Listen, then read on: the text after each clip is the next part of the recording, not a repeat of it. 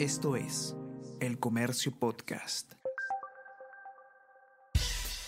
Buenos días, mi nombre es Soine Díaz, periodista del comercio, y estas son las cinco noticias más importantes de hoy. Viernes 29 de diciembre.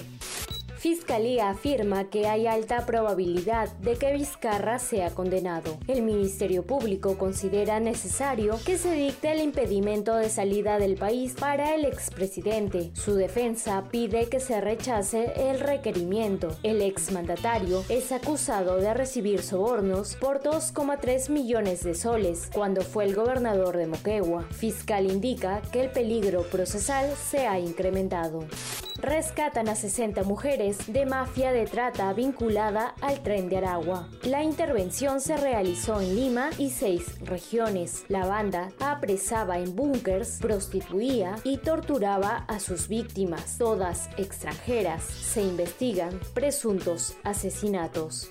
Gobierno retrocede en su intención de aplazar cambios en la PNP. Sin dar mayor explicación, el gobierno, a través del ministro del Interior, Víctor Torres, dio marcha atrás en su intención de que se aplace la publicación de los cambios de colocación de todos los oficiales superiores de la Policía Nacional del Perú, alegando las convocatorias a protestas sociales, tal como lo había revelado en la víspera El Comercio.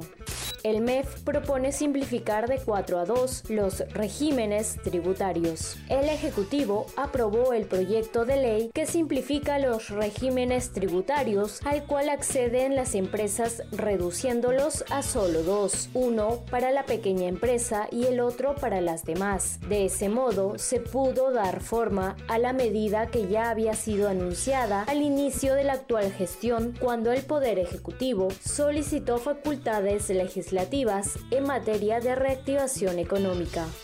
Fallece Pedro Suárez Vértiz a los 54 años. El deceso de icónico cantante enluta la música peruana. Tras una larga enfermedad, el autor de De Generación Actual y Me Estoy Enamorando falleció de un infarto. Músico y amigos le dedicaron sentidos mensajes.